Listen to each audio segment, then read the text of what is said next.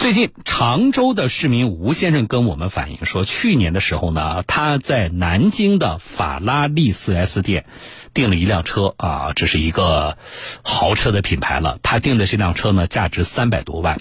当时呢，不仅谈好了价格，白纸黑字还签了合同，他交了几十万的首付款。那么现在等了一年多的时间，要提车了。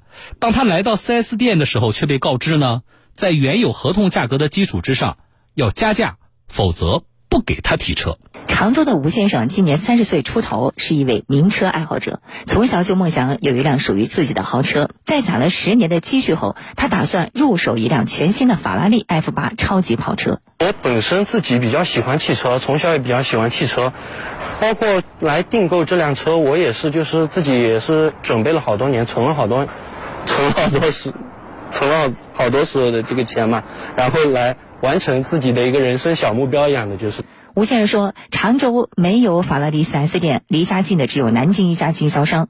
去年三月四号，他专程来到南京法拉利授权经销商南京瑞骏汽车销售服务有限公司看车，在谈好了裸车价以及配置后，双方签订了汽车销售合同。然后当时谈好的约定的价格呢是三百五十四万，就是我买这台车。然后当时谈拢以后，我就交了五十万。作为这个购车的定金，我们约定的提车时间是二零二二年的五月三十一号之前。在等待了十四个多月的时间后，今年五月二十号，吴先生终于等到了提车通知。可第二天，当他带着三百多万元尾款，开开心心的去提车的时候，却被泼了一头冷水。销售人员告诉他，提车前不仅要签汽车销售合同补充协议，而且还得加价。汽车销售合同补充协议上面，我的车辆的总价就已经变掉了。嗯。然后变成了多少？变成了三百六十一万九千九，涨了我大概八万块钱不到，七万九千九。嗯。然后现在我也不同意，跟疫情，像我们这种进口车，一定就是一年多。对于他们来说，他们也是紧俏，就是你要你就得认，就得我就得签这份补充协议，涨这个价，那我车可以提走。如果我不认不签，他还给我发了一份，等于是最后通牒似的。他告知了我，我在这个七天之内不付余款，他要解除我的合同，并且处理我的车辆，还要把我当初交给他的五十万定金没收。吴先生说：“汽车涨价可以理解，但必须要拿出一个让消费者信服的理由，不然经销商在提车前突然加价的做法实在让人无法接受。”五月二十七号，吴先生来到南京法拉利授权经销商南京瑞骏汽车销售服务有限公司，见到了门店负责人张经理。对方表示，由于受生产和运输等成本的影响，所以法拉利才出现了价格上涨。南京瑞骏汽车销售服务有限公司张经理，所以我就问你，这份合同现在你们认不认？我们公司签的合同，我们公司代理商，我们不会不认，我们是合法经营。啊！我现在就是你要合法经营，现在市场资料这个市场监管理局为什么在这里啊？接受在，我们接受，我们接受调查。啊，他如果说有问题的话，你他可以处罚我。嗯，我要签一份补充协议，我们按新的价格来提车，啊，来给你开票，所有的销售流程。这个我们的成本一个上上浮嘛，包括你的运输啊，包括这些这些你生产过程中的电啊，工厂生产中的电这。成本的上升，所以说我们才有刚刚调整的一个价格。此次调整价格呢，是针对所有车型。同时，张经理还表示，在汽车销售合同第八条中已经提到了价格上涨的情况。如遇到汽车生产厂商产品配置和规模调整、技术提升、个性化配置升级或发生其他变动，销售方有权按照厂商对应的价格做出不超过百分之五的价格上涨。而这次法拉利调价只涨了百分之二。南京瑞骏汽车销售服务有限公司张经理，现在我们此次调整价格是对所有的订单。这个未交车的这是一条，而且它这次调整，实际上说你这个是调整百分之二，百分之二对于你的车来说就是七万八万是这样子。而吴先生则认为，购物合同第八条只是对车辆的产品配置、技术升级以及个性化配置升级做出的约定，而他所购买的车型和配比并没有发生任何变化，因此合同订立之后再提出加价，他根本就无法接受。车子还是原来的车子，配置也没变。我我该有的配置还是那几个配置，没有任何的改动，也没有任何的增加。唯独就是价格上。对，唯独就是价格上全都给我变掉了。吴先生希望经销商能够拿出法拉利官方涨价的书面依据，但是到目前为止，经销商一直没能提供。那么，对于双方签订的汽车销售合同，法律界人士是如何看待的呢？对此，记者专门采访了律师，江苏苏博律师事务所律师吴国浩。呃，不管是补充协议也好，或者是变更原来协议的条款也好，那必须要合同双方达成一个一致意见。那么，只要双方没有达成一致意见，那任何一方都不能强迫对方签署这个补充协议。那么，我们刚刚提到的，不管是技术的革新也好，或者是配置的提升也好，那作为生产商或者说这个经销商来说，那你必须要拿出相应的证据啊，证明你确实存在这样的一个情况。那即使满足我刚刚讲的这个前提，那本身你这个加价的条款，我们在合同当中也看到了。啊，这个说可以超不超过价格上涨不超过百分之五，那本身我认为这个属于一个呃经销商提供的一个格式条款，那么是否对消费者生效，我认为这里是有疑问的，因为本身作为一个扩大消费者义务的这样一个条款，你有没有对消费者做出特别的解释，有没有做出特别的说明？呃，我认为在这个经销商没有提供任何证据的情况下来看，他不履行这个合同的约定，或者说更改这个呃合同的约定。呃，以此为由拒绝向消费者交车，这个行为属于一个违约行为。目前，吴先生已将自己的购车遭遇反映给了南京市玄武区市场监管局。南京市玄武区市场监管局新街口分局工作人员张磊：对于他的举报的内容，我们是已经在受理的。关于这个具体情况，我们也在了解过程当中，还要他这个需要这个法拉利公司还要提供。那么，吴先生究竟能否按照购车合同约定的车价提车呢？此事后续我们再继续关注。来。我们了解到的，在南京这家法拉利的 4S 店提车遭遇加价的，远不止常州的这位听众吴先生一个人啊，在南京也有消费者就在这家店遇到了同样的事情。签好的购车合同，岂能说反悔就反悔了呢？那么吴先生的问题该如何解决？记者再次来到南京法拉利 4S 店。说咱们之前的合同现在还认不认得？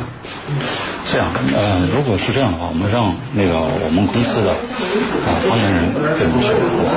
嗯，发言人是哪一个？就是我们的总经理。随后，记者电话联系了 4S 店总经理张琳娜，对方表示她正在休假，无法赶到门店处理问题。对此，吴先生表示，由于拒绝额外加价，他带着三百多万元尾款在门店都待了一个多礼拜了，可就是没人帮他办理提车手续，也没有提解决方案。我们提出来，他们也不跟我们沟通，把我们晾在这里，然后。前天晚上我们是住在店里的，然后因为昨天不是媒体采访了以后嘛，然后他们昨天安排我们带我们去洗了个澡。除了吴先生，南京还有消费者在这家 4S 店遇到提车加价的问题。南京市民周女士赶到了 4S 店，她告诉记者，去年五月自己的表哥在这家 4S 店订购了一辆法拉利 F8 跑车，合同约定的价格为三百七十万，当时交了七十万元定金。可前几天来提车的时候，4S 店同样提出提车必须额外加价八万，迫于无奈，他们只好妥协，在加价补充协议上签了字。巧合的是，昨天晚上销售人员主动联系了车主，对八万加价做出了解释。昨天他只是跟我们哥发了个信息，说加价的东西呢，他会按按照折八万块钱左右的这个礼品给我们，但是我们肯定是不会同意的。我觉得买车就是买车，礼品归礼品，这是两回两回事儿。好，这还不算完啊。我们记者调查发现，目前法拉利在我们国家有十六家经销商，其中包括南京这家。而南京这家经销商涉及到的提车加价的消费者有多少呢？四十多位。加价提车究竟是经销商还是法拉利官方的决定呢？消费者的问题要怎么解决呢？法拉利汽车中国客服人员解释说，法拉利此次调价涉及整个中国大陆地区。今年三月份，他们就通知了全国十六家经销商。那此轮的价格调整的话，我跟您解释一下，是由于全球原材料、能源及物流等价格上涨。综合产业链整体现状，所以我们法拉利决定调整产品的一个建议零售价的。哦，目前是这样的，涉及到没有交车的客户的话，所有的订单都会有一个价格的调整。呃，那那之前不是已经签了这个购车的合同吗？也约定的价格呀，那为什么还要涨价呢？啊，那由于考虑到预定、生产到交付的过程中可能受到的影响，我们法拉利也在合同中有相关的注明允许价格调整的相关条款的。记者看到，经销商和消费者签订的汽车销售合同第八条中是这么说的：如遇到汽车生产厂商产品配置和规模调整、技术提升、个性化配置升级或发生其他变动，销售方有权按照厂商对应的价格做出不超过百分之五的价格上涨。对此，多位消费者表示，法拉利针对加价所做出的解释和这一合同条款并无关联，以此理由要求消费者额外加价。太过牵强。另外，在当初买车的时候，4S 店也没有明确告知他们这一条款。那么，对于这样的合同条款，市场监管部门是如何看待的呢？南京市玄武区市场监管局综合执法大队金磊，呃，就合同里面就是有给我提出来，就是说可以自己加百分之五的这个，呃，就是加价嘛。嗯。但他这个就是说一定要取得消费者就是购车人的同意，这点上面的话，他们没有做到。但这个从从我们价格法的角度来讲的话，就是说可能就是呃收取了没有告知的费用，呃可能利用了他自己有利的条件，就是就是相对于消费者不利的条件，就显示公平的一个条款。对对对，啊强迫消费者去签订合同，就是因为他到最后的话，如你不签，就是要不然就扣八万，要不然的话就是要不然就退定金。这个第二个，如果说他确实有这个价格违法行为的话，我们也可以立案进行这个查处。金磊表示，目前他们已经向南京法拉利经销商南京瑞骏汽车销售服务有限公司开具了询问通知书，并对消费者举报的线索展开调查，同时也会组织买卖双方进行调解。那么，消费者究竟能否按照购车合同约定的价格提车？法拉利经销商何时出面处理此事？我们还将继续关注。来啊，我先读。我们听众朋友的问题，然后我再说这个事情啊。呃，绿水青山发微信说：“这个何为合同？巧立名目涨价，那么有降价的吗？啊，我五十万放 4S 店这个账户上，一年多产生的利息，你给我算吗？”地心引力说：“如果车子降价了，我自己重新写个合同，那么 4S 店你会签吗？”这真搞笑啊！反思一下，到底是谁惯出来的毛病呢？啊？呃，那这位听众，好几位听众都表达成同样的观点：成本下降了，法拉利也好，还是你的四 S 店也好，你给我们退钱吗？啊，也有听众说了啊，这是叫快乐雨丝说明显的强买强卖。好，我先明确一下啊，就是这个报道听下来呢，我觉得法拉利的官方和南京法拉利四 S 店的做法前后矛盾，让人觉得很很好笑。啊，官方说我们是全球什么什么成本上涨，啊，然后呢，那个法拉利南京的 4S 店却打电话给那个客户说，我这个我加价的八万块钱我都给你算成礼品，我给你等价的礼品，哎，你到底是成本上涨啊？如果你是成本上涨的话，那你这八万块钱的礼品从哪来啊？你不是成本上涨了吗？啊？因为媒体介入了。然后私下里能不能够做做客户的工作，紧急公关一下，这是我们一些四 S 店惯用的伎俩。还有啊，那个听众朋友问的对呀，谁惯出的臭毛病啊？有一些品牌，不止一个品牌，我们曝光过这样的事情。你在其他国家怎么不敢呢？啊，包括前段时间的那个保时捷的减配的问题。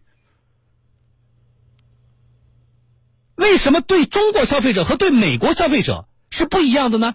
就这种事情已经在很多品牌身上出现过。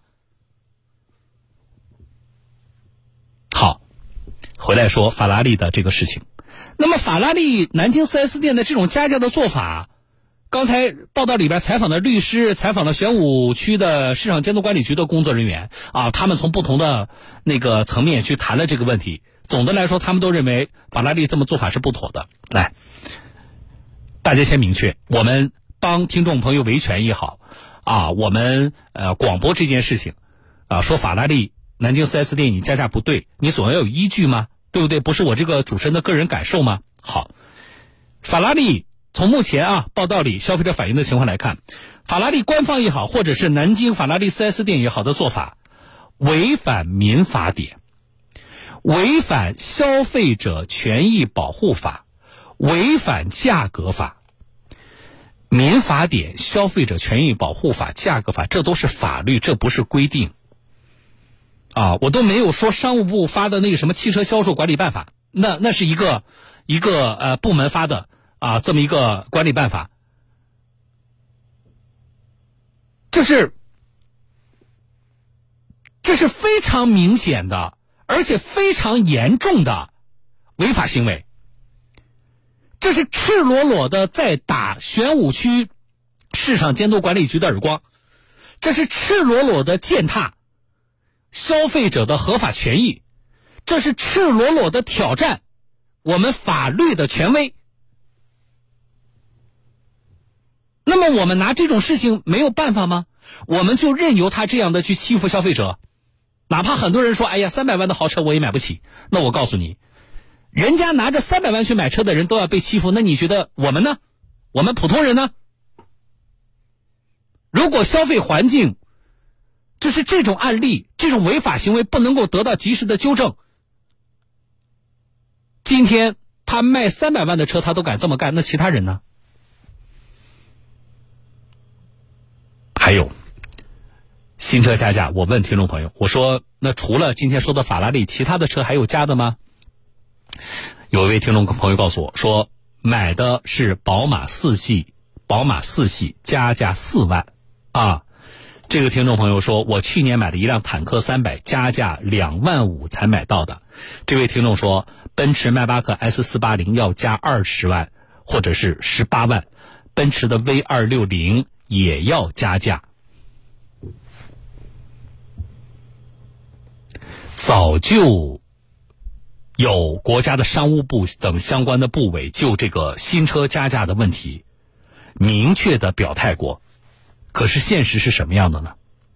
尽管你听了今天节目知道，哦，这个行为违反了民法典，违反了消费者权益保护法，违反了价格法，啊，你看这是一个多坏的行为，对不对？可问题是，这么违法，似乎一点也没有影响这些 4S 店在。干新车加价这件事儿啊！来，几条广告，稍后回来我继续说啊。